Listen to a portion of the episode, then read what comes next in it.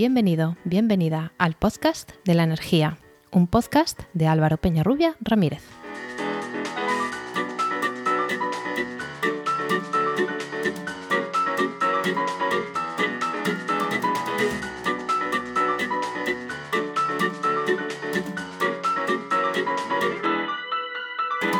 Hola, hola, recibe la bienvenida al capítulo 28 de El Podcast de la Energía, un podcast de Podcastidad, la red de podcast de ciencia, medio ambiente y naturaleza. La movilidad es uno de los sectores que más energía consume y por la distribución actual de los distintos modos de transporte y de las energías que consumen, especialmente quemar hidrocarburos, es uno de los que más importancia tienen en las emisiones de gases de efecto invernadero.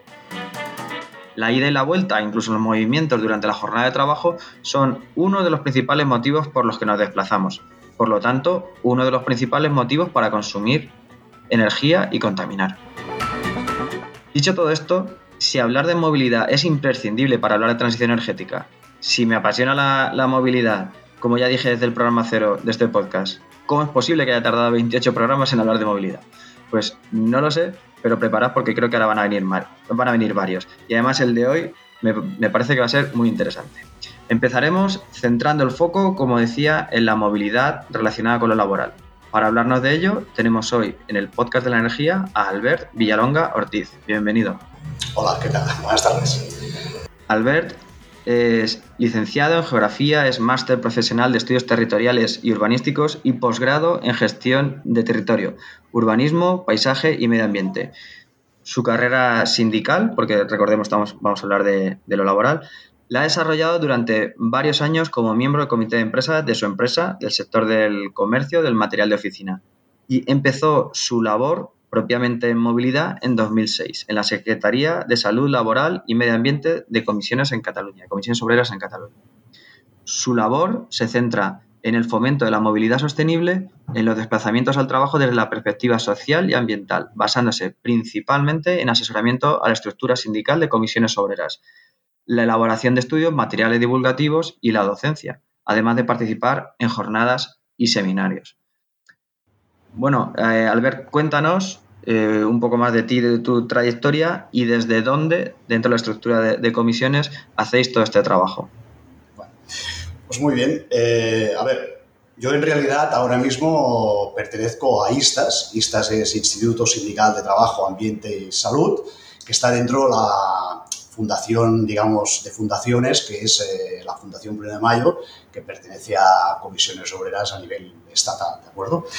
Entonces, justamente ISTAS, que trabaja temas de salud laboral y medio ambiente, es donde se ubica el tema de la movilidad, porque justamente la movilidad, como bien has, digamos, iniciado tu, entrada, eh, evidentemente está relacionada y mucho con los temas ambientales, sin duda, pero también hay una parte que está relacionada con la salud laboral, básicamente los accidentes in de tráfico y con cuestiones, digamos, más sociales, es decir, que es, es un tema, digamos, muy transversal. Entonces, bueno, mm, claro, todo parte un poco del hecho de que finalmente, generalmente, la mayoría de trabajadores, exceptuando aquellos que hacen teletrabajo, que bueno, es otro tema que también podemos, digamos, hablar, que sería la no movilidad en este caso, ¿no? Una herramienta también que tenemos, digamos, ahora cada vez más disponible para reducir las emisiones y todo lo que serían los impactos, pero en general todos los trabajadores nos desplazamos al trabajo, entonces esto genera una serie de problemáticas y es a partir de aquí que nuestros delegados, que representan a los trabajadores de diferentes empresas y administraciones públicas, pues nos solicitan que intervengamos y que de alguna manera promovamos un modelo de movilidad, pues eso, digamos, más sostenible en términos ambientales, sociales y también económicos. Y esta es sobre todo nuestra principal labor, es decir, asesorar a la estructura sindical y trabajar estos ámbitos. Entonces, bueno, mm, claro, el, kit, digamos, la cuestión, el, objetivo principal es reducir la dependencia del vehículo privado motorizado. Es decir, que no sea, digamos, eh, el modelo que actualmente tenemos en que ir a trabajar conlleva en muchas ocasiones, mayoritariamente, el hecho de tener que disponer de un vehículo privado y, evidentemente, utilizarlo. Además, justamente si queremos cambiar el modelo de movilidad, que es lo que también has iniciado tú, mm, es imprescindible entrar en, lo que sería la movilidad de las empresas, porque es uno de los principales motivos por el cual nos desplazamos, cuando más se utiliza el coche, cuando más kilómetros se hacen, con lo cual es un imperativo trabajar dentro de, de lo que serían las empresas, ¿de acuerdo? Entonces, Evidentemente, cuestiones de salud, todo el tema de la contaminación del aire, que esto repercute a las personas trabajadoras, pero lógicamente a lo que serían las propias empresas y a la sociedad en general, temas como el cambio climático, ¿no? que cada vez tenemos más conciencia de sus efectos ¿no? Eh, bastante evidentes, ¿no? temas como la exclusión social, nos encontramos en que hay, bueno, en realidad hay un modelo, digamos, dual de movilidad por un lado, hay lo que sería la moneda de trabajo que se produce dentro de los centros de las ciudades, ¿no? Es decir, si tú vives y trabajas dentro de la ciudad, pues lógicamente tienes una oferta para ir hasta desplazamientos a pie, en bicicleta o en transporte público más adecuada o óptima, pero el problema viene con las empresas, sobre todo, que se han trasladado o que están, digamos, en las periferias urbanas y ya no digamos en el, en el medio rural, ¿no? que se han instalado localizado precisamente en la periferia, sustentados en la red viaria, es decir, que ya de alguna manera han buscado la máxima accesibilidad con coche, con lo cual ya te está condicionando. Que además, por lejanía mm, con los centros o zonas, digamos, donde habitamos las personas trabajadoras, pues difícilmente podemos utilizar modos activos, como sería la bicicleta o ir a pie, y después carecen en su mayoría de transporte público o cuando lo tienen no están adecuados por horarios, por rutas, a lo que serían las necesidades de las personas trabajadoras. Es decir, que conviven estos dos modelos.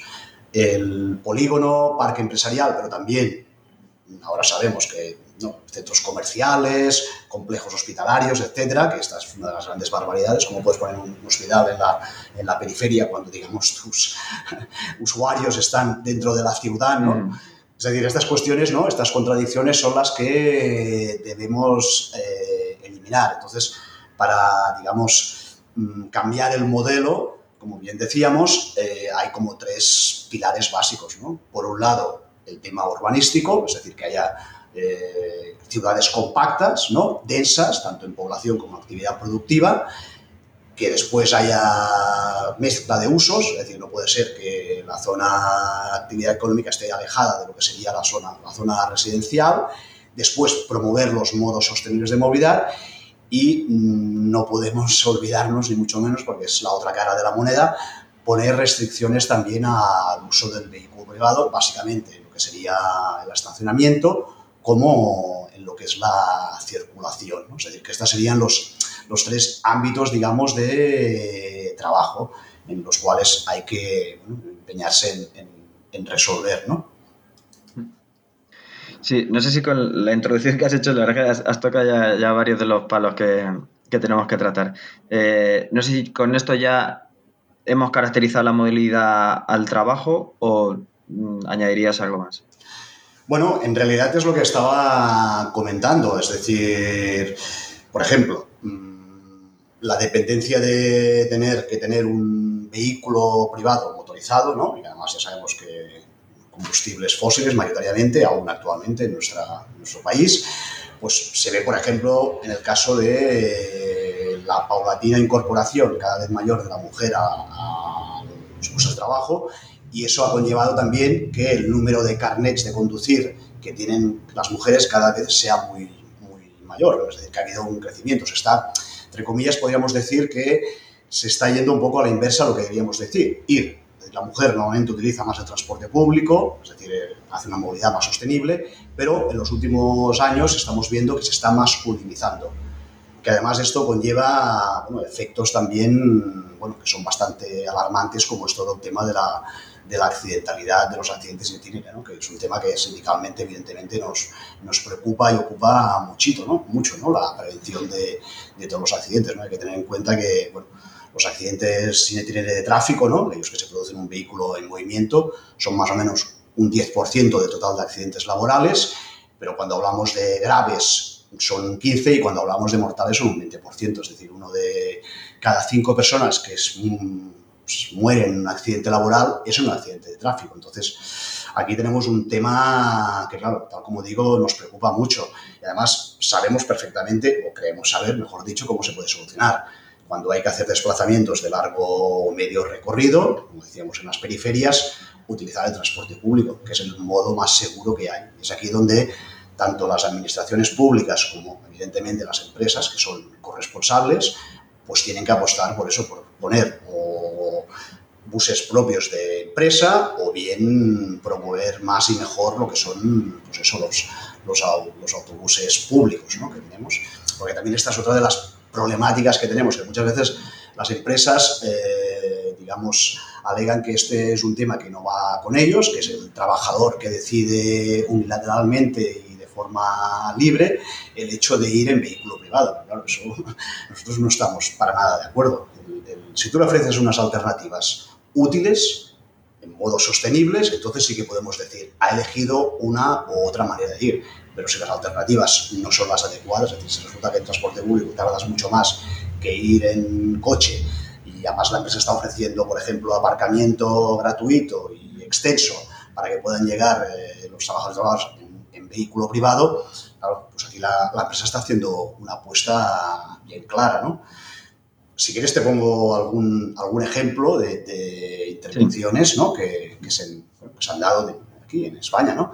Por ejemplo, el caso este que estaba comentando del aparcamiento, una empresa que estaba en el centro de Barcelona, pues estaba pagando el estacionamiento a todos sus empleados, estaba de, de alquiler y cuando se trasladó a una zona más lejana, digamos, ¿no? de, la, de la ciudad, no tan central, el comité de empresa de comisiones obreras dijo, vale, vamos a ver, como mínimo poner en la igualdad de condiciones las personas que vamos en transporte público, que lo estamos pagando íntegramente nosotros, ¿no?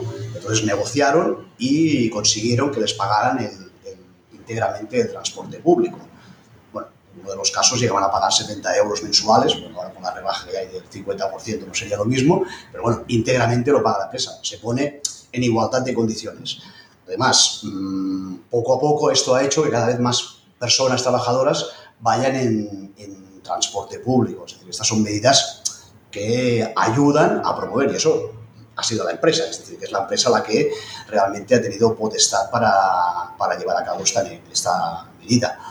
O, por ejemplo, ahora estos días he estado hablando con, con otra empresa que se dedica a la marroquinería, a, tema, a bolsos de lujo, Louis Vuitton, y resulta que están, también tienen cuatro centros mm, dispersos en polígonos y, bueno, uno de ellos tenía un servicio de autobús, pero el ayuntamiento decidió, digamos, unilateralmente cerrar esa línea y nuestras compañeras delegadas de esta empresa, pues mm, le dijeron a, empresa, digamos, ¿no? que pusiera algún servicio alternativo. Y entonces ahora hay un servicio de autobuses de empresa, empezaron una línea, ahora tienen 16 y además lo han hecho mm, bien, como debe ser. Es decir, donde ¿16 líneas de empresa? Sí, sí, 16 líneas de Son más, más que muchas ciudades pequeñas. ¿eh? Sí, sí, no, no, es, es, es, es brutal, la están utilizando mucho Mm, porque realmente, claro, se está haciendo a la demanda lo que son los itinerarios y los horarios evidentemente están adaptados a los horarios de la empresa. Eso es fundamental.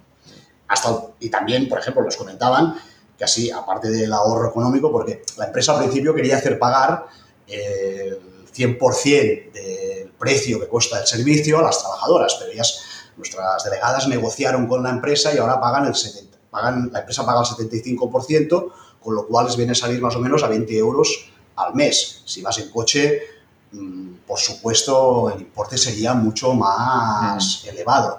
Personas que a lo mejor antes no podían ir a trabajar a estas empresas, ahora sí que pueden ir, hay menos accidentes, es decir, claro, todo esto, digamos, ha hecho que, bueno, que esté funcionando. Además, si por ejemplo hay una congestión, un retraso del autobús, eh, no cuenta, cuenta como tiempo, digamos, trabajado, es decir, no penaliza, ¿no? que también es una garantía. Cuando vas en coche, uno de los problemas es eso, ¿no? encontrarte en un gran atasco, ¿no?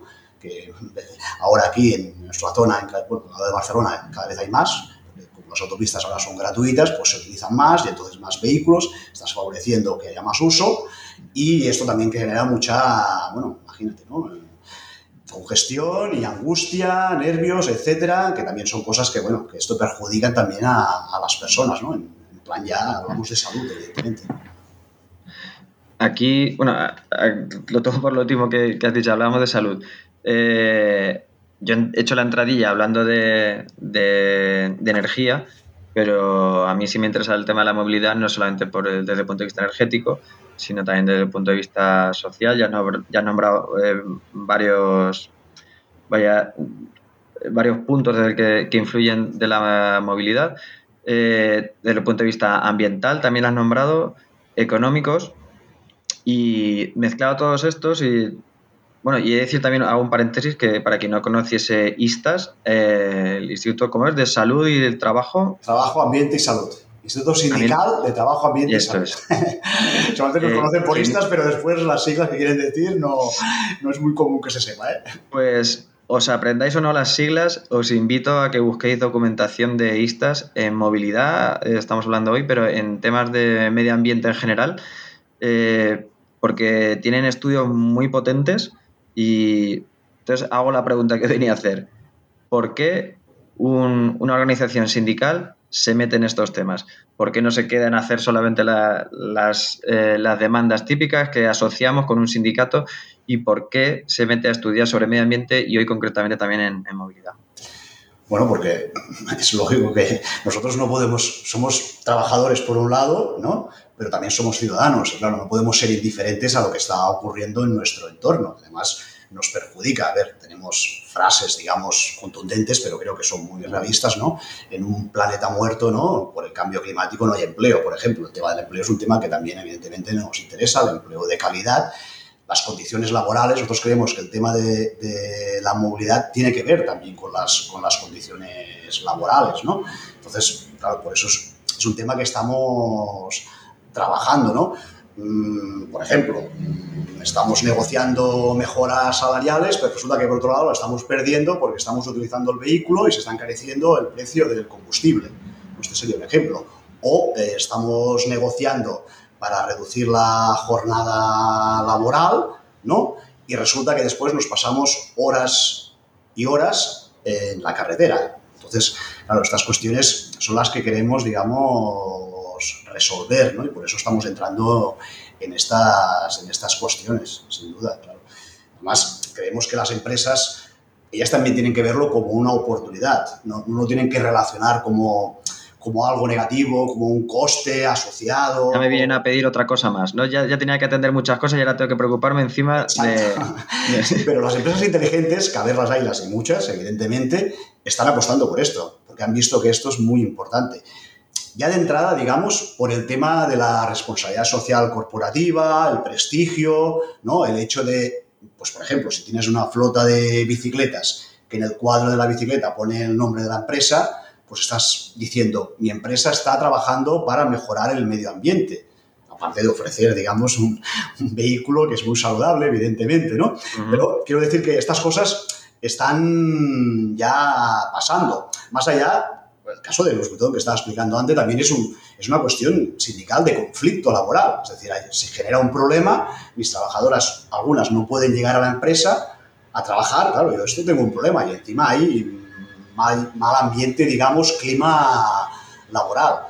Después, por ejemplo, parques empresariales eh, están empezando a ver que más allá de ofrecer pues no sé, servicios de restauración, el spa, gimnasio, etcétera, también ofrecen eh, servicios de transporte propio de empresa, adecuados a sus necesidades. ¿Por qué? Porque cuando yo soy una empresa que voy a buscar dónde instalarme, si veo que mis trabajadores pueden llegar en transporte colectivo, pues claro, es una ventaja, es un valor añadido.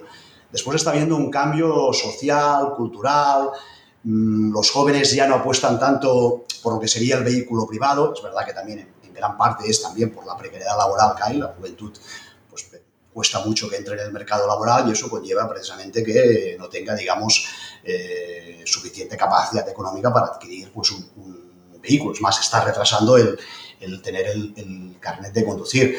Pero, mm, a ver, si tú quieres captar talento personal cualificado, y cuando digo cualificado me refiero a cualquier cualificación, ¿eh? pues una manera de, digamos, de captarlo y retenerlo ese sistema, porque si yo tengo la oportunidad de trabajar en un sitio, digamos, cerca de casa, que me cuesta casi nada ir a trabajar en tiempo y en dinero, y otro sitio que resulta que me gasto, pues lo decíamos, tiempo y dinero en exceso, pues lógicamente, aún a veces renunciando a parte del salario, puedo preferir la primera opción. Es decir, y estas empresas lo están viendo y están empezando a, a trabajarlo. También es un tema de género. Mm, antes decíamos, este caso que os he explicado, claro, eh, también se quiere poner en el plan de igualdad, es decir, los hombres utilizan más el vehículo, les pagas el aparcamiento, eh, las mujeres más el transporte público, no tienen ningún beneficio, pues bueno, para poner en igualdad de condiciones, pues también, digamos, pagarlo. Hay múltiples razones. Mm, también en zonas urbanas, por ejemplo, algún polígono enseguido en la zona urbana, el ayuntamiento decide, pues, un solar que antes había donde aparcaba todo el mundo, ¿no? Pues poner una acera, poner algún tipo de arbolado, etcétera, es decir, urbanizarlo y desaparece el aparcamiento. Pues claro, se crea una situación de conflicto y la empresa también entra, digamos, a intentar resolver esto. Bueno, últimamente he estado en una empresa que tenía esta situación, que se ha puesto aparcamiento de bicicletas cerrado, porque además habían tenido aparcamiento pero no estaba cerrado y le robaban la bicicleta, a las personas que las utilizaban le robaron a alguna persona. Es decir, estas son, pequeñas, digamos, medidas que sumadas ¿no? hacen que pueda haber este cambio que estábamos diciendo. Claro, hay, casos de libro, no sé, el aeropuerto, por ejemplo, de Ginebra, precisamente para adecuarse al plan de calidad del aire, lo que hace es eh, no dejar aparcar a las personas que tienen servicios de transporte público que les puedan llevar a condiciones, ¿no? Menos de 35 minutos, que puedan llegar, digamos, al aeropuerto. Y además les pagan el, les pagan el transporte y este dinero lo sacan precisamente de quienes están pagando el estacionamiento. Es decir, el estacionamiento es un tema muy delicado, evidentemente, hay que trabajarlo con, con buena estrategia, ¿no? Pero eh, es, es, es, una de las claves y además puede servir para, para reducir el uso y a la vez para subvencionar los modos más sostenibles, las prácticas más sostenibles. ¿no? Esta sería una, otra de las posibilidades. ¿no? Bueno, pues nos ha quedado claro por qué comisiones y, sus organizaciones eh, pueden entrar a, estos temas de, la movilidad. Ahora, ¿cómo se puede hacer? Eh, ¿De qué manera organizar y planificar la movilidad en una empresa? Eh, con planes de movilidad específicos, eh, cuando, se cuando se hacen los convenios colectivos, ante casos puntuales, como has dicho, que hay un cambio eh, drástico, entonces ya reaccionamos y hacemos ese, ese plan. Claro, no, hay, no, hay, un modelo único, pero sí que si queremos, digamos, un poco ordenarlo, estructurarlo, nosotros siempre hablamos de hacer un plan de movilidad, ¿no? sobre todo para que las medidas que se apliquen tengan, digamos, más garantías de éxito. ¿no? Y el plan de movilidad al final es una cosa tan sencilla como saber de dónde vienen las personas trabajadoras, qué horarios tienen, cómo llegan y después ver si realmente cuadra con la oferta que hay de infraestructuras, pues por ejemplo, carriles bici, en este caso sería para ir bicicleta, o de servicios de transporte público y ver qué desajustes hay y a partir de aquí pues hacer un, un plan de acción para ir llevando a cabo, digamos, las medidas, ¿no? Porque también una cosa que hemos visto muchos planes de movilidad, ¿no? Muchas veces están muy bien, son fantásticos, sabemos hacerlos cada vez mejor, pero claro, que queremos que se aplique, es decir, que el objetivo no es hacer un plan. Si se hace bien, pero si se aplica ya la leche. Claro, y encima tiene buenos resultados, ¿no? Que esta es otra de las cuestiones que siempre pedimos, ¿no? Por ejemplo, ahora con, la, con el anteproyecto de la ley de movilidad, que aún es un anteproyecto, es decir, que ni tan solo aún es un proyecto, porque aún tiene que pasar por el Congreso de los Diputados, habla de estas figuras, que además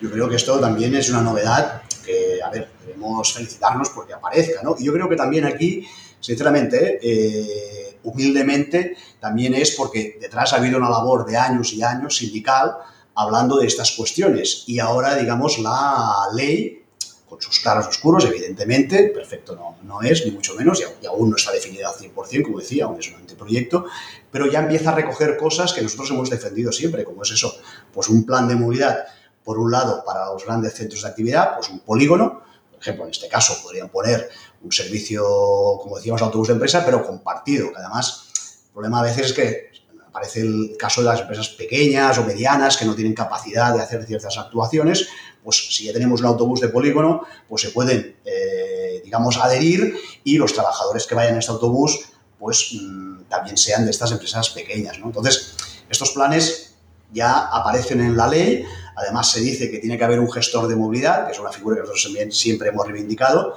que es una persona que se dedique a estos temas en concreto, es decir, alguien que sea la, la referencia, ¿no? el que se encargue, digamos, de, alguna manera, ejecutar o mover las diferentes piezas, recursos humanos o hablar con el ayuntamiento, etcétera, para que las propuestas que hayan se vayan, digamos, llevando a cabo. Se habla de que se tiene que renovar el plan, habla del tema del seguimiento. Nosotros aquí decimos un poco lo que decía antes, ¿no? No solamente es aplicar las medidas, sino ver los resultados. Y eso es muy sencillo. Esto es ver la distribución modal, cómo vienen las personas trabajadoras. Si antes venían un 60% en vehículo privado y ahora vienen un 50%, quiere decir que lo estamos haciendo bien.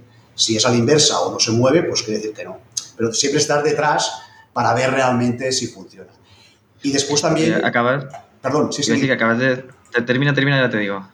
No, iba a decir que hay por un lado los grandes centros de actividad, que serían eso, mmm, zonas multiempresas, y después los planes internos de, de cada empresa. Lo que pasa es que aquí el anteproyecto habla de 500 trabajadores o 250 por turno, es decir, que coinciden en un turno de 250 trabajadores. Nosotros decimos que esto debería, digamos, ampliarse a empresas hasta de 100 trabajadores, como es, por ejemplo, en el caso del País Vasco, que allí son 100 trabajadores, obligan y además, si no lo hacen, tienen sanciones económicas de 12.000 a 50.000 euros. ¿no? Es decir, que, que aquí en esta ley las sanciones también es una cosa que está un poco diluida. Nosotros no queremos que se sancione a la empresa, queremos que hagan los planes, ¿eh? pero si no las haces, pues que haya algún tipo de consecuencias que debas a, asumir. ¿no?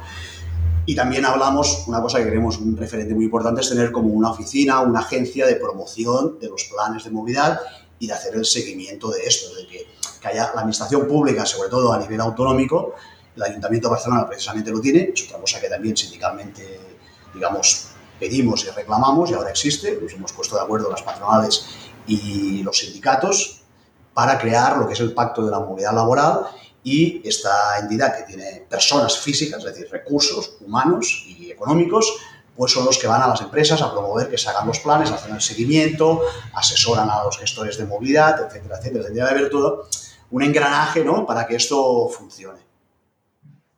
Te iba a decir que, que habías dicho una barbaridad, que, que contabas la gente que iba antes en transporte público y después, antes de y después de hacer la acción. O sea, lo de poner indicadores y hacerles seguimiento, eso es cuando decíamos hacer un plan, ejecutarlo y luego ya si le pones indicadores, eso ya es, o sea, que, que, lo digo porque no estamos acostumbrados a que medidas, mm, ya no digo en empresas, tampoco de, de políticas públicas, eh, vayan acompañados de riguroso seguimiento de, de indicadores adecuados. Mm. Porque yo también he visto indicadores de todo tipo. Indicadores de una, de que una peatonalización eh, que una acción de remodelación de un centro en una ciudad y ponía indicador usuarios de autobús. Y pues hombre, hay cierta relación, pero eh, van en bici, van andando, le hemos hecho la, la, adecuación para que vayan los autobuses, ¿qué pasa con el resto? Entonces, poner un, en un papel un, un, indicador que me resulta fácil, que es coger los billetes de autobús, pues a lo mejor no era la, el indicador adecuado. Entonces, ¿cómo funciona esto? En, los planes se suelen poner esos indicadores y se les hace seguimiento y se hace adecuadamente. Bueno, puedes imaginar la respuesta y multitud Vaya de cas casuísticas, ¿eh? Pero, por ejemplo, ahora me viene en mente eh, Sadeco, que es una empresa de Córdoba que se dedica a la limpieza viaria y a la recogida de basuras, ¿no? Eh, en este caso, promovían el ir a pie. Cuidado, que este es uno de los... sería, digamos, el, el principal modo que deberíamos promover evidentemente siempre que las circunstancias, sobre todo por distancias y, bueno, y también que no hayan infraestructuras ni barreras físicas que lo impidan, que si las hay, hay que solventarlo, ¿correcto?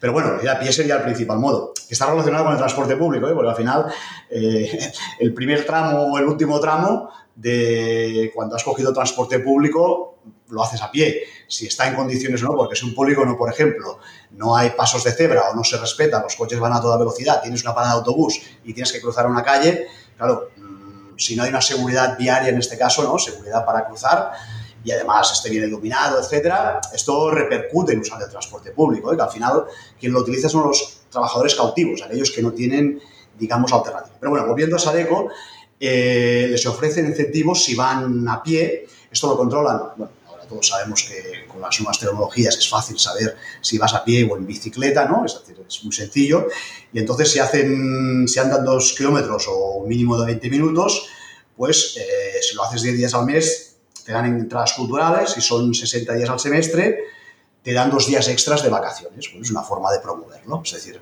son pequeñas formulitas, ¿no? Pero que eh, pueden funcionar. Después hay otros elementos. El tema del coche compartido, que también es algo que también hay que, promover. Y aquí la base es ofrecer, para que veamos un poco el, conjunto, ¿no? Si tú tienes, la, administración pública debería hacer el carril busbao, ¿no? Que se llama, que es el carril donde pueden ir los, los buses, digamos, separados, segregados del resto de tráfico, con lo cual si hay una congestión o hay un atasco, el autobús pasa corriendo, que esto es la mejor publicidad, ¿no? Y a la vez también aquellos coches a partir de dos, tres personas también puedan, digamos, utilizar estos carriles, ¿no? Segregados. Claro, también es un incentivo. Pero cuando llegas a la empresa, que encima tengas una plaza de aparcamiento reservada porque estás yendo en coche compartido, es decir, se está gestionando el estacionamiento de una forma, digamos, sostenible para favorecer precisamente, pues eso, ¿no? Y esto tenemos empresas que también, digamos, se ha, se ha llevado a cabo, es decir, que hay, hay experiencias, ¿no? Un poco estamos un poco aún en la fase muy incipiente, todo hay que decirlo, pero se está avanzando. Es decir, en los últimos años yo creo que hemos dado pasos hacia adelante. También es verdad que algunas cosas a lo mejor hemos retrocedido, pero sí que es cierto que hemos avanzado. Por ejemplo, lo que hablábamos antes, hay temas como la organización del trabajo, el propio teletrabajo. Otro día estaba en una empresa y me decían que antes de la pandemia mm, ni caso y ahora ya se ha institucionalizado, se ha instaurado. Claro, eso hace pues lo que decíamos, ¿no? que haya menos desplazamientos. O la jornada de cuatro días, que también es algo que cada vez parece que está, digamos, tímidamente, pero también está apareciendo, ¿no? Claro, si trabajas cuatro días en vez de cinco, pues como mínimo dos desplazamientos ya te los ahorras, ¿no? Serían estrategias, o por ejemplo, empresas que tienen delegaciones, varias delegaciones, lo más lógico es que tú trabajes en la delegación que tengas más cercana a tu casa, que no siempre es así. Es decir, mm, hacer, digamos, cambios de ubicación o de emplazamiento donde trabajas, ¿no? Para reducir, pues, también los, los desplazamientos, ¿no? Es decir, hay, hay multitud, digamos, de fórmulas pero bueno, el objetivo es eso, que esté ordenado, que esté especificado y que se adecúen a la realidad de cada centro de trabajo. Por eso la, digamos, la necesidad y, y, la, realidad que son los planes de movilidad deberían ser, ¿no? Y al margen de la buena voluntad de, las partes, de la parte sindical y, patronal, eh, ¿qué marco normativo tenemos tanto para promover esta movilidad sostenible al trabajo eh, como para ordenarla o regularla? Bueno, Presente y futura, has dicho la ley, la, próxima ley también está en ciernes. Sí, sí, la, a ver, la ley, por ejemplo, ah, hay un adicional que directamente dice que se va a incluir en el, artículo del Estatuto de los Trabajadores, que es el Estatuto de los Trabajadores es como la Constitución, por decirlo algo, ¿no? Para hacer una homologación con el mundo laboral, pues eh, va a haber un en el artículo donde ya se habla de negociar convenios, planes de igualdad, etcétera, se quiere añadir ¿no? un párrafo donde diga que eh, se deberán negociar, digamos, los planes de movilidad. El problema que yo planteaba, que decía antes, es que son obligatorios, pero no conllevan sanciones, digamos, trascendentes, ¿no? O que realmente motiven, por decir algo. A diferencia, insisto, ¿eh? de lo que está pasando País Vasco, que ahí sí que hay sanciones. ¿no? Después tiene que haber políticas de subvención, por ejemplo, de transporte público. En Francia, el 50% de los, del abono de transporte tiene que pagar la empresa por normativa. Aparte de que las empresas, cada 11 a partir de 11 trabajadores, pagan dinero a los consorcios de transporte. Es decir, que directa y indirectamente están, digamos, promoviendo la movilidad sostenible, que esta es otra de las patas más cojas que tenemos, es el tema de la financiación. ¿no? Las empresas también deben involucrarse porque ellas también deben ser responsables, digamos, de, lo que sería sostenible. Insisto, si tú adecuas un aparcamiento o, pagas el alquiler, estás promoviendo un tipo de movilidad estás poniendo dinero como empresa. Pues darle la vuelta y que sea justamente para promover los, los modos más sostenibles. Esta sería la idea.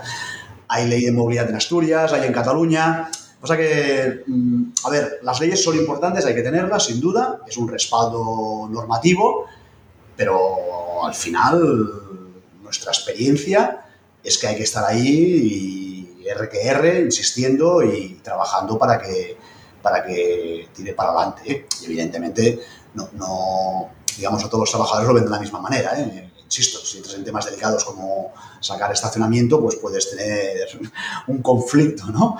También, es decir, que, que no es que todos vayamos a una, ni mucho menos, no es homogéneo, pero bueno, yo creo que cada vez el discurso, digamos, este está, bueno, está cojando, ¿no?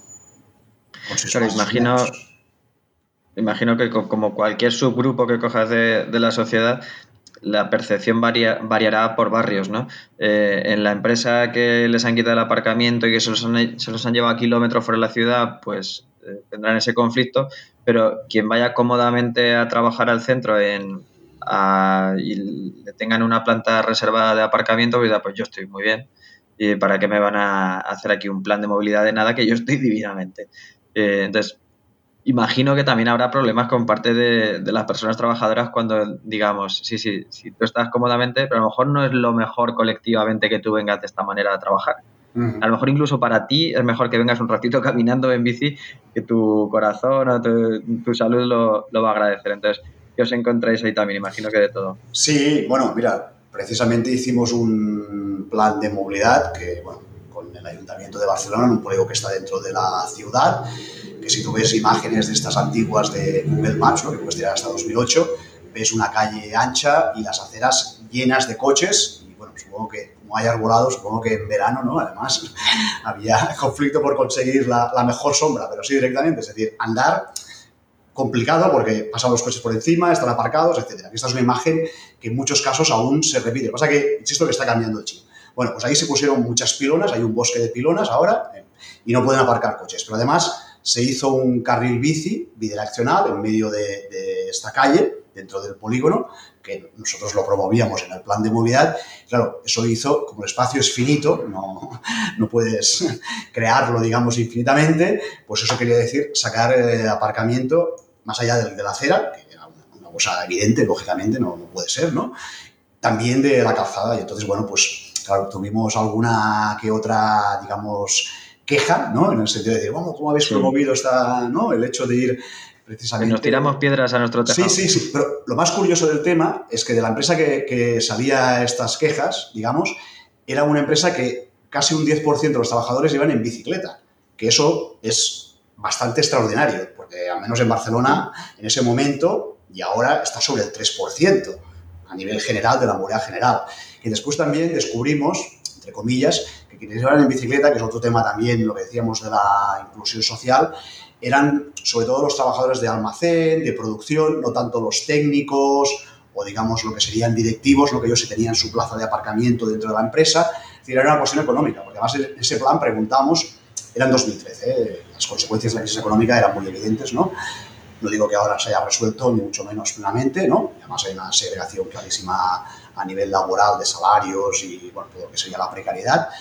Eh, lo que vimos es cuando preguntaban por qué vais en bicicleta, a los que iban, no nos dijeron porque era más saludable, como primer motivo, ni por temas ambientales, sino por una cuestión, digamos, económica. Y eso lo vemos. El mm. tema del patinete eléctrico es, mmm, creo yo, un claro ejemplo de que bueno, las personas que no tienen tantos recursos lo utilizan como, como estrategia para poderse mover, ¿no? Y, y lo vemos. Está trabajando en un centro comercial y donde hay bastante precariedad laboral, ¿no? En tema de comercio, hostelería y ocio. Y nos lo decían, ¿no? El patinete eléctrico es nuestro, nuestro aliado y nos ahorramos coger el autobús que a lo mejor no funciona, etcétera. Bueno, es decir, las cosas se van también moviendo, ¿no? De alguna manera. Sí, no sé si quieres adentrar un poco en la metodología, hacer esos planes de movilidad. Antes me ha llamado la atención porque hay muchas empresas que, que ponen su autobús, pero a lo mejor ponen uno uh, y va pues a la plaza del centro de la ciudad o una vuelta por la circunvalación en los sitios que es fácil de parar el, el, el autobús, pero a lo mejor todas las personas interesadas viven en un barrio y se tienen que dar toda la ciudad y la vuelta a la ciudad y llegar luego después de una hora donde quieren a lo mejor eh, podrían, mira, si me dejas antes en otra parada, yo ya me cojo el, el autobús regular, bueno, el, el urbano.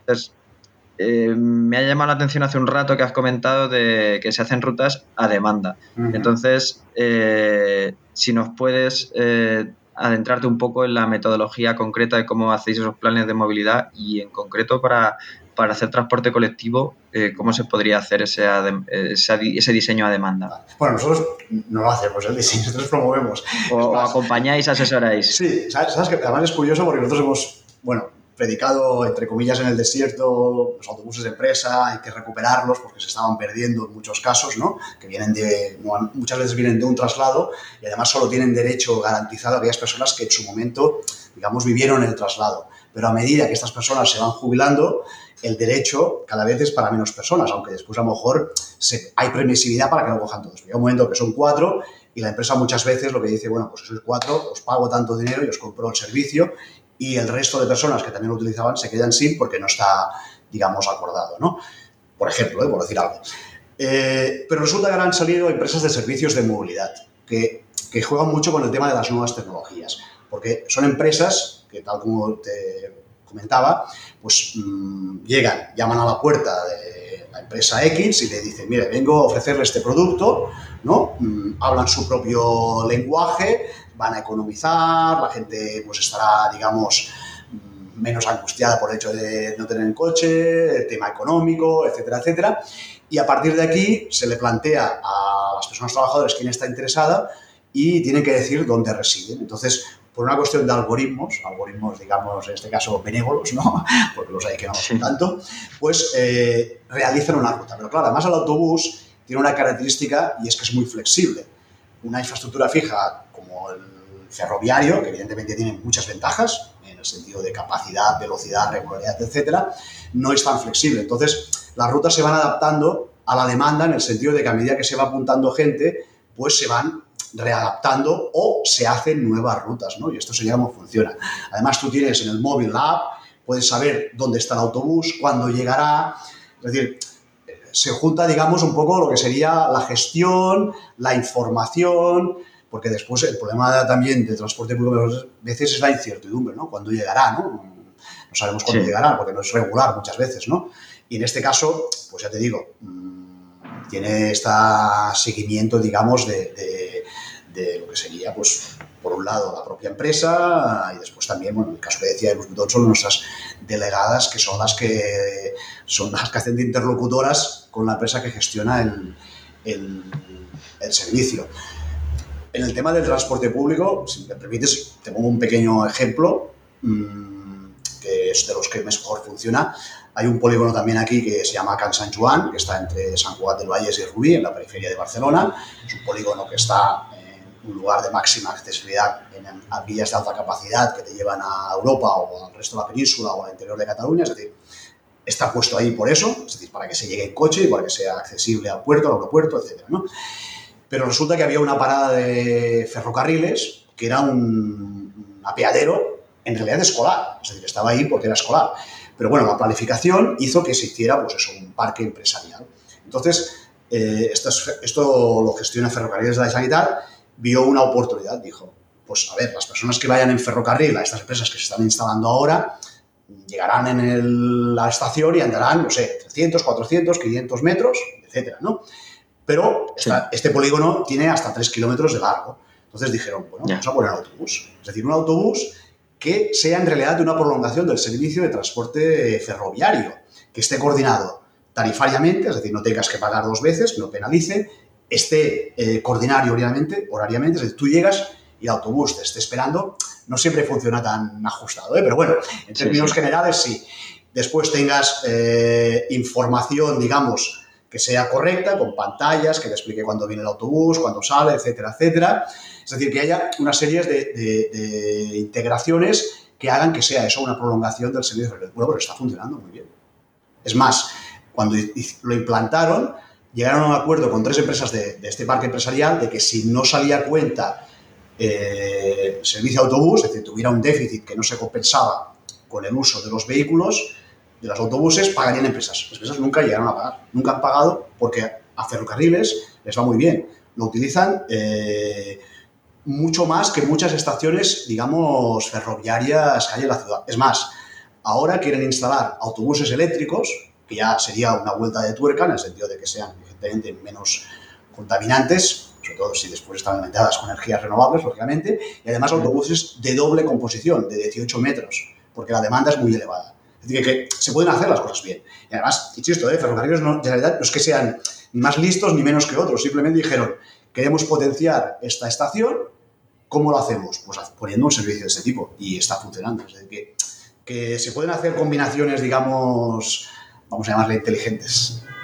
Sí, a, mí hay una frase que oí, yo creo que fue hace más de una década de Ecologistas en Acción, que decía que llevábamos décadas, pues sumamos otra más, hablando de infraestructuras en lugar de transporte o de movilidad, no sé cómo era la frase exactamente, pero es eso, es decir, oye, pero si les he puesto una parada de, metro allí de, de cercanía, de rodalies, y, de, y no lo cogen, pues porque tienen que andar tres kilómetros después más. Entonces, eh, pues consisten en otras soluciones inteligentes, como dices, que, no solamente poner kilómetros de vía o kilómetros de, eh, adicionales de, carretera, que es, que es pensar, o a lo mejor es adaptar los horarios de entrada y salida, ¿no? Eso también es una medida habitual, adaptar en vez de en vez de entrar a las 8 en punto, si entramos a 5, nos da tiempo a tomar el, o modificamos el, si hablamos con los ferrocarriles de la Generalitat, que puedan alterar en los horarios para que se coordinen con la mayoría de las empresas. Cosas así que, no cuestan dinero, que cuesta sentarse y pensarla y, coordinarse, pero que no todo va a ser eh, ya sacar la chequera y tener que hacer infraestructuras, ¿no? Está claro. Sí, sí, no, no, es una cuestión de, de gestión. Es igual que, por ejemplo, si tú quieres un autobús vaya, digamos, más, aumente la velocidad comercial, pues pones priorización semafórica. Es decir, el autobús tiene prioridad semafórica a la hora de cruzar calles, pues sería una, forma de gestionar, digamos, mm, la fluidez, en este caso, del autobús, más allá de lo que decíamos de hacer carriles bus-BAO, que pueden ser low cost, ¿eh? que tampoco hace falta, lo que decíamos antes, grandes infraestructuras, ¿no? Lo pintas, lo señalizas, también, claro, pones un poco de, vigilancia, ¿no? Que nadie se te cuele, evidentemente, pero bueno, que a lo mejor... Que nadie, vaya con un maniquí, ¿no? Que eso Correcto. sí, la picaresca es... es algo que también tocamos.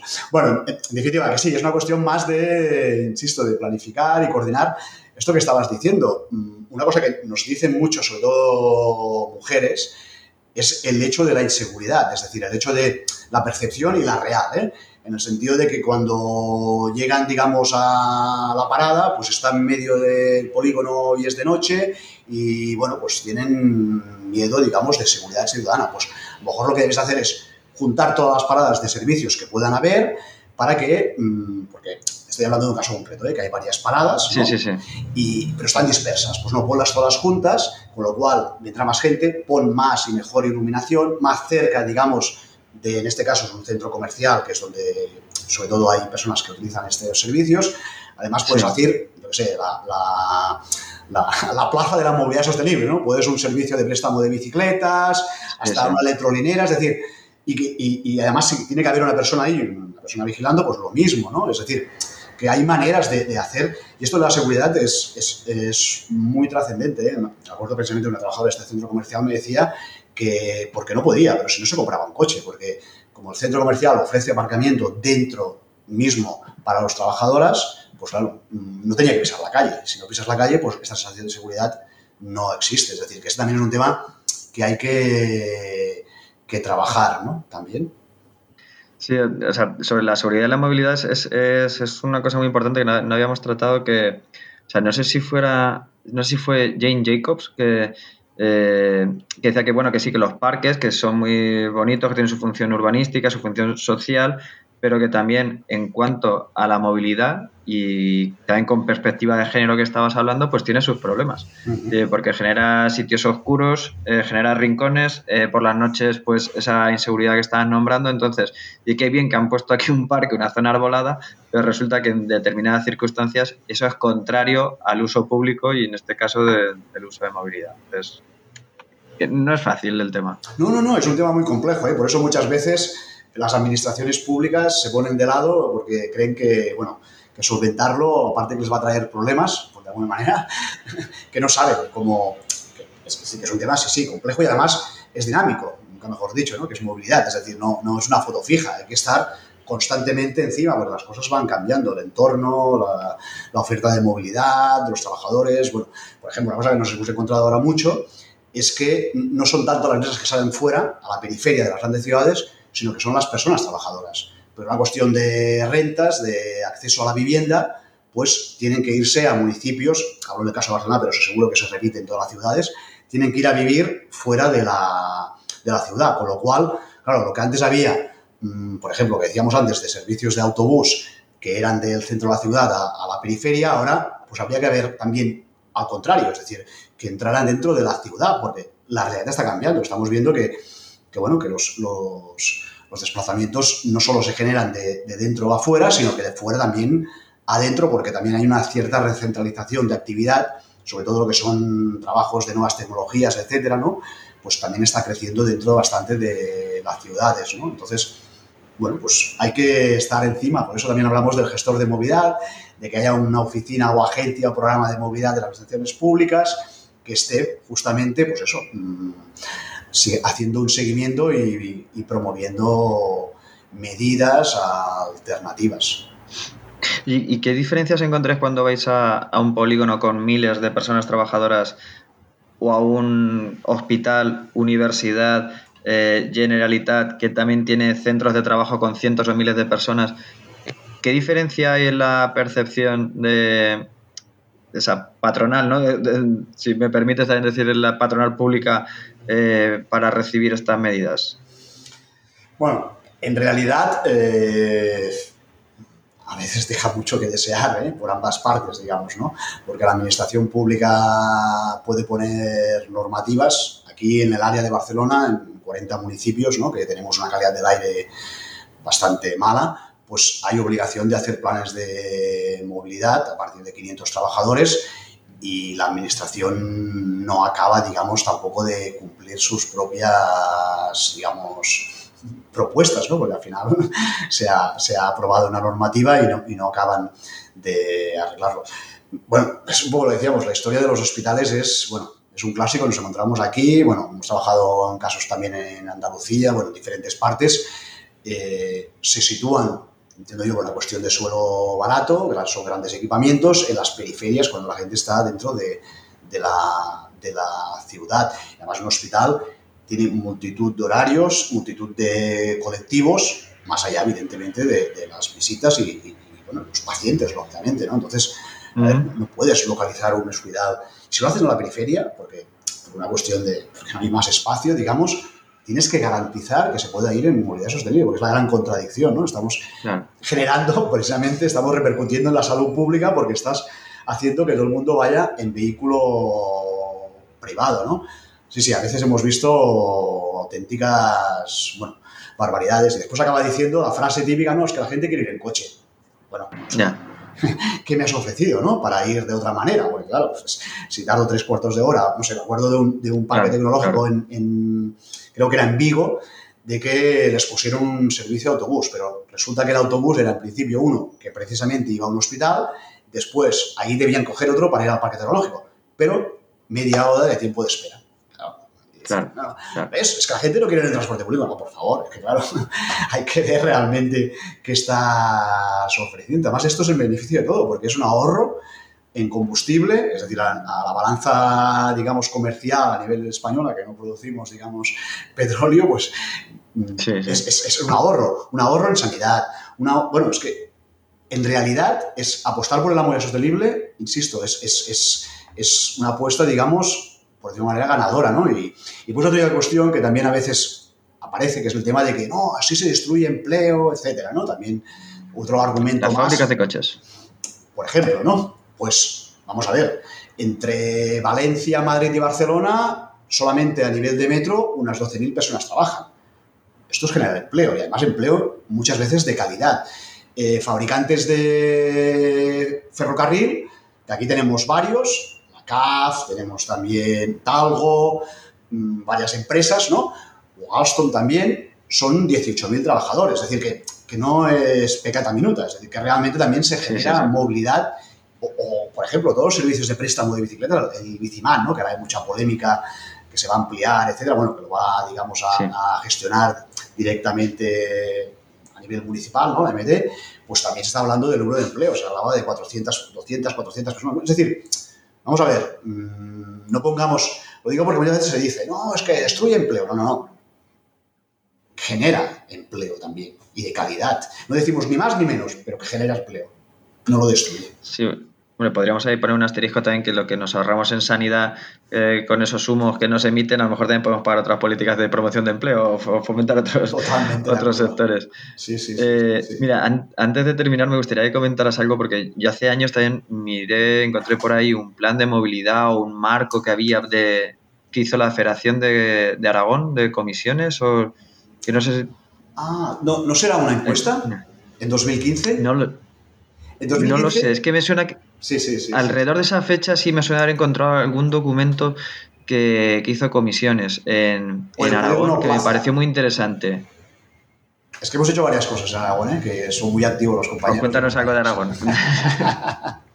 cuéntanos Bueno, algo de Aragón. Pues mira, ahora justamente, bueno, se hizo un plan de movilidad, que es el, el Plaza. No triunfó demasiado, todo hay que decirlo, porque allí era, bueno, era algo espeluznante. Resulta que había, ahí, al final del Plaza, es el polígono logístico de Zaragoza, que además es público, seguramente es de los mayores polígonos que hay en, en Aragón. Y como pasaba por ahí un autobús que iba al aeropuerto, pues le hacemos cambiar un poco el recorrido y así de paso pues damos servicio a las personas trabajadoras. Bueno, aparte que tenías que pagar dos veces, era más caro porque es un servicio de autobús de estos que vas al aeropuerto, claro, pensado para turistas o viajeros ocasionales, pues era más caro. Después, por ejemplo, nos decían, claro, había espacio para poner maletas. Muchas veces pasaba el autobús, que pasaba cada media hora y no podía subir porque había venido un avión y lo había ocupado todo a la vuelta. Es decir, cosas inverosímiles, ¿no? Entonces, claro, es- Sí. Hablábamos de desdoblarlo, de que fuera eh, uno que fuera el propio del aeropuerto, con su lógica, lógicamente, y otro para los trabajadores. Conseguimos alguna cosa, una parada en una empresa nueva que se instaló, que se integrara tarifariamente, pero el paso este definitivo de que fuera, digamos, mm, porque hay claro, muchas veces se dice, no, es que claro, la gente no lo coge y cómo vamos a invertir en esto. No, es que es al revés. Tienes que ser valiente e invertir y entonces harás que la gente Ya. lo vea atractivo. Si no, no funciona. Sí, sí, si, es, si es una decisión política, si es una directriz que queremos tomar juntos, hay que poner primero la, la oferta y fomentar la demanda, ¿no? Correcto, condicionar la demanda con la oferta. Es decir, no, no, no, porque si no, el clásico que es, ah, pues vamos a ampliar las autopistas y siempre vamos ampliando más carriles, más carriles o haciendo más red viaria, que además es, es, es, es to- totalmente perverso, porque lo que estás haciendo es precisamente que se utilice más el vehículo, que se desplace más empresas a la periferia y al cabo de un tiempo vuelve a estar otra vez colapsado. Y ahora hay que volver a ampliar. Bueno, pues en Aragón ahora mismo lo que están haciendo con el Consejo de Transportes es trabajar en el polígono Malpica el hecho de compartir autobuses de empresas. Es decir, si hay empresas que tienen autobuses, pues que los abran para el resto de empresas. Claro. que sea una cosa, digamos, no, esto no está, digamos, acabado, ni mucho menos, se está trabajando, pero bueno, que sea una cosa que haya una financiación mínimamente mixta, ¿no? Entre empresas y, y- y administración pública. Y eso lo está promoviendo comisiones también, no únicamente, ¿eh? Cuidado. Y es, es- hay que tejer alianzas, ¿eh? Hay que tejer alianzas, si no, no funciona. Eso es, no, no tiene mucho sentido que la gran empresa, bueno, gran, media- gran para un polígono, la mediana empresa, que se puede permitir poner un autobús para sus trabajadores, al final lleve 8 o 10 personas y todas las que, las que están contiguas no, lo, no pueden utilizar las personas eh, ese mismo autobús. Entonces, eso, fíjate, es muy interesante también. Y además es una forma de que si una empresa lo está pagando únicamente y resulta que van pocas personas, claro, para, lo ve como un gasto que no, no- sin mucho sentido. En cambio, si viene otra empresa y paga la parte proporcional de trabajadores que lo utilizan, que es como está funcionando, pues Mm. en los casos en los que hay, pues claro, ya el gasto de la, de la empresa, digamos, principal o inicial que tenía el servicio también disminuye. Y a, y a la, y a la vez es una forma de consolidar el servicio. Y si hay más demanda, pues puedes poner más líneas. Es decir, todo esto es un poco el efecto bola de nieve. Sí. Y en este sentido también Sí, sí. decirte que hay otra gran incongruencia y es que muchas veces grandes empresas que tienen trabajadores externos que están trabajando cada día, es decir, que no, no es una persona, un, no sé, que va de mantenimiento una vez a la semana, sino que cada día están yendo y resulta que no tienen derecho a utilizar el autobús que sí que cogen los, los otros compañeros que son de la empresa, digamos, madre o que, que contrata el servicio. Cuando los, precisamente los externos muchas veces sus condiciones laborales son peores y me refiero también a cuestiones como el salario, es decir, que serían potencialmente más usuarios del servicio. Esto, hay, hay, hay casos, hay casos peores. Hay en un hospital de la provincia con autobuses Albacete que una categoría profesional puede usar un autobús y la otra otro. Compañeros que han salido de la misma sala y se van a, su casa, que a lo mejor viven uno enfrente de otro y tienen que coger autobuses diferentes con frecuencias diferentes porque uno es de una categoría y otro es de otra.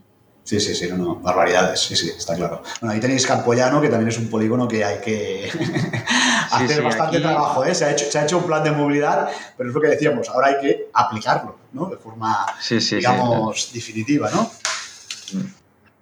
Bueno, mira, y aquí, bueno, ya, que nombras eh, también que habíamos comentado tú y yo previamente la experiencia de, otra empresa muy asentada en Albacete, que como en GTA, ¿no? Que, no está en, bueno, está en Campo Llano y no sé si en Euskadi eh, también tiene varias sedes en el, en el parque científico y que eh, lleva años ya fomentando que sus personas trabajadoras lleguen allí yendo en bicicleta y les paga. Sí, sí, bueno, precisamente, bueno, lo que hablábamos de nuestra tarea, digamos, de sensibilizar, concienciar y ofrecer herramientas, ¿no? Hicimos un curso justamente en Albacete, por eso algo conozco, ni mucho menos todo, ni, evidentemente, pero bueno. Y cuando hicimos, bueno, hicimos online, pero también hicimos una primera sesión presencial, presentación del curso, etcétera, y justamente invitamos a un delegado nuestro de Team para que explicara esta experiencia, porque al final lo que queremos es que las buenas prácticas se divulgan, ¿no? que, que se, vea que sí que se pueden hacer cosas, demostrarlo y después que se sepa cómo se pueden hacer, ¿no? Y casos concretos y reales, ¿no? Y no solo de Europa, que antes siempre mirábamos fuera y debemos seguir mirando, evidentemente, ¿no? Pero, pero también tenemos en casa y hay que potenciarlo. Además, eh, otra empresa como Seguros Liberty, que también paga por ir en bicicleta, pone flota de bicicletas. Eh, bueno, la persona que hizo esta iniciativa el directivo que lo llevó a cabo nos decía que se habían ahorrado en marketing una barbaridad, porque les daban premios de la empresa más responsable, aparecían en foros, en jornadas, es decir, la divulgación. Bueno, como anécdota, yo conozco a un compañero de aquella comisiones que es ciclista en Pedernido y se cambió el seguro y se lo hizo de Liberty, ¿no? Es decir, que estas cosas las empresas tienen que verlas, lo que decía un poco antes, si no eres cutre, por decirlo de alguna manera, mmm, como una, como una oportunidad ahora me acuerdo de una empresa también de, informática, creo que era de Jaén, del Sol, y compactó la jornada cuatro días y salió hasta las noticias de televisión española. Claro, imagínate la publicidad. Ah, sí, lo recuerdo, sí. La publicidad. Y además, mmm, les reducían las horas, pero les pagaban el mismo salario, porque al final les reducían también las horas, y contrataron a más personas.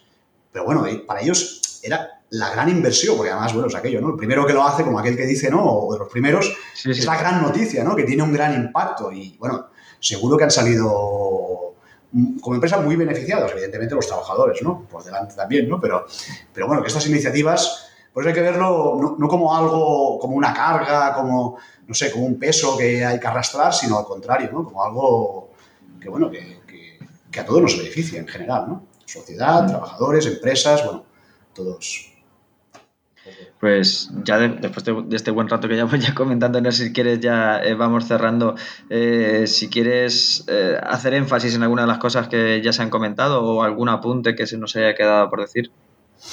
Bueno, en principio no, ya, ya más o menos lo que hemos, creo que hemos tocado varios palos. Podríamos estar, no sé si decir horas, pero bueno, hay, hay, hay, mucho, mucho que hablar, ¿no? Pero bueno, a lo mejor como, como si podemos llamarle como conclusión, ¿no? Yo creo que durante, digamos, programa hemos llegado a algunas conclusiones, ¿no?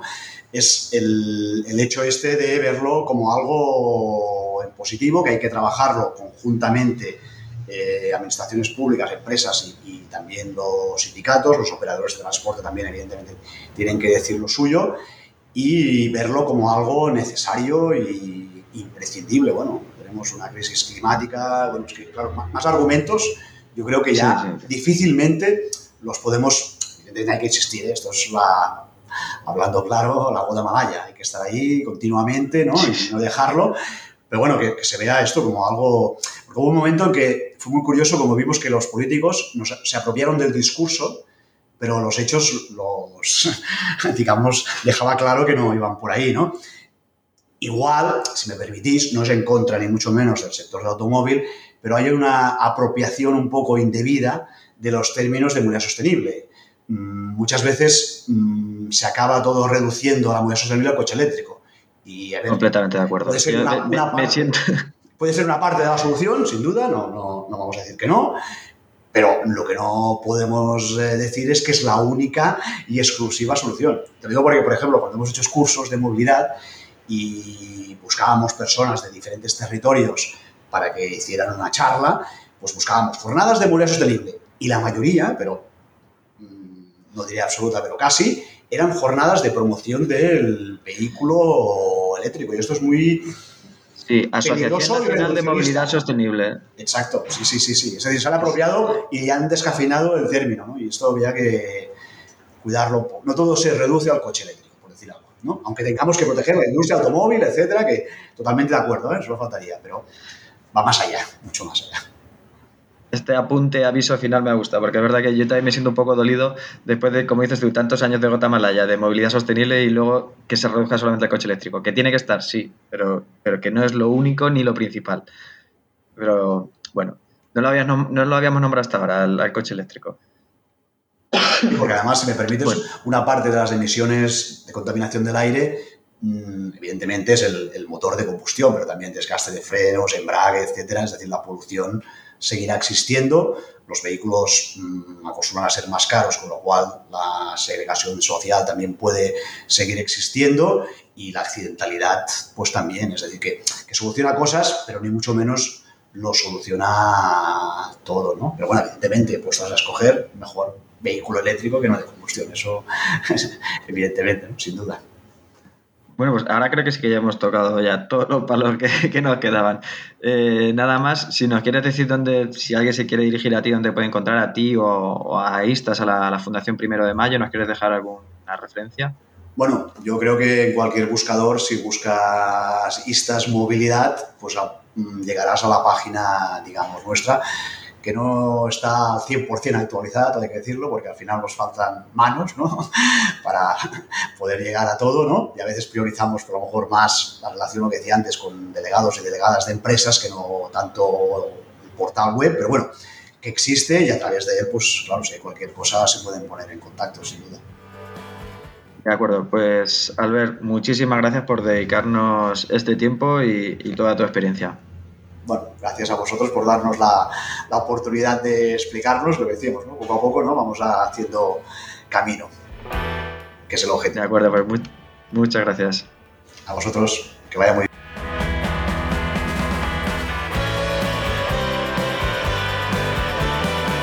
Y hasta aquí este episodio número 28 del podcast de la energía. Si te ha gustado, te sugiero que te suscribas. Si crees que a más personas les puede resultar interesante, me ayudaría que lo compartieras. Y si lo que quieres es hacer una sugerencia, comentario, valoración o corrección, lo puedes hacer encontrándome en mi perfil de LinkedIn, Álvaro Peñarrobia Ramírez, o en la página y redes sociales de Podcastidae, y en Twitter con el hashtag el podcast de la energía. Nada más, un placer tenerte al otro lado y te espero para el siguiente programa. Sea eficiente. Hasta pronto.